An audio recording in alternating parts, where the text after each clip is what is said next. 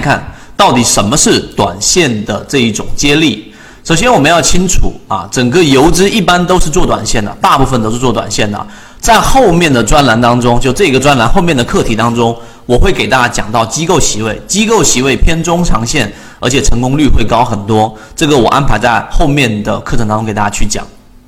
首先，什么是短线接力？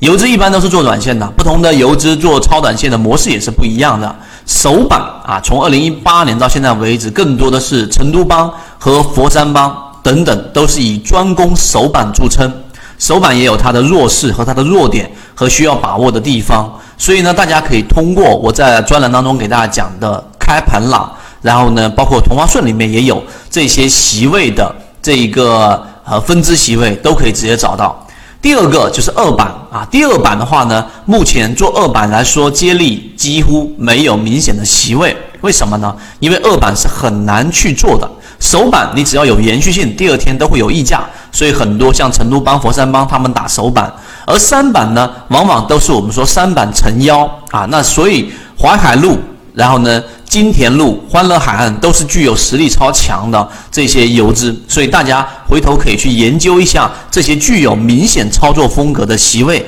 到底做了哪一些板块和哪一些个股。那这里面我说了，所有的模式它没有所谓的好坏之差啊，就是低吸模低吸板有低吸板的好处，并没有存在低吸板就一定比三板更优势，这一个是确定的。那我们来看一看短线接力过程当中，首板需要去了解到的信息和和内核是什么？首先，对于首板来说啊，呃，人气是首板最大的风险。作为题材的发动者，如果次日没有得到市场的共鸣，就只能咽下低开闷杀的苦果。所以做首板呢，包括我前面给大家看的这一个总舵主，几乎做首首板第二天都会有一个冲高溢价，其实就是对于人气的一个理解。那当然，它肯定要有背后的逻辑啊，对不对？然后要受到市场资金的认可啊，等等的一些因素。所以从整体效应来看，一般来说呢，首板很难看出持续性。有的时候呢，一天当中，然后一板出现一堆，第二天几乎全部都死掉了。包括你像看昨天，对吧？然后呢，很多这个出现涨停板的个股，第二天的表现都不是特别好，所以首板很难做啊。为什么我们建议圈子里面的大家可以从低吸板开始去做？要么极端的情况就是出现了首板之后，然后呢一大堆，然后第二天开始顶一字的，这就很难操作了。所以一字我们所说的首板。最难的就是对于人气的一个把控，做首板一定要注意这一点，千万不要哎，我之前分享给大家看的一些游资，你认为别人的首板第二天都有冲高溢价，那你就错了，因为当天涨停板可能有四十只，有五十只，首板可能占了一半，而他就选到了主流板块里面人气效应第二天溢价成功率最高的模型，所以这个是需要我们详细去练习的。第二个就是短线接力的二板。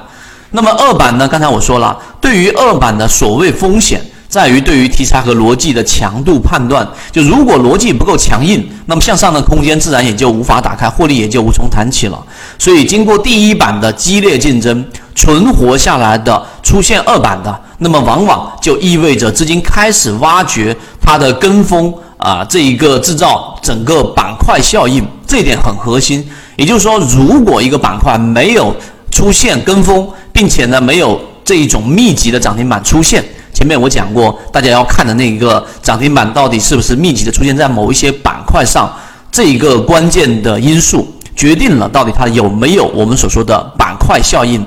这里面我稍微停下来给大家提醒一下，就是真正的游资，他们所谓的或者说我们也想去练就的确定性，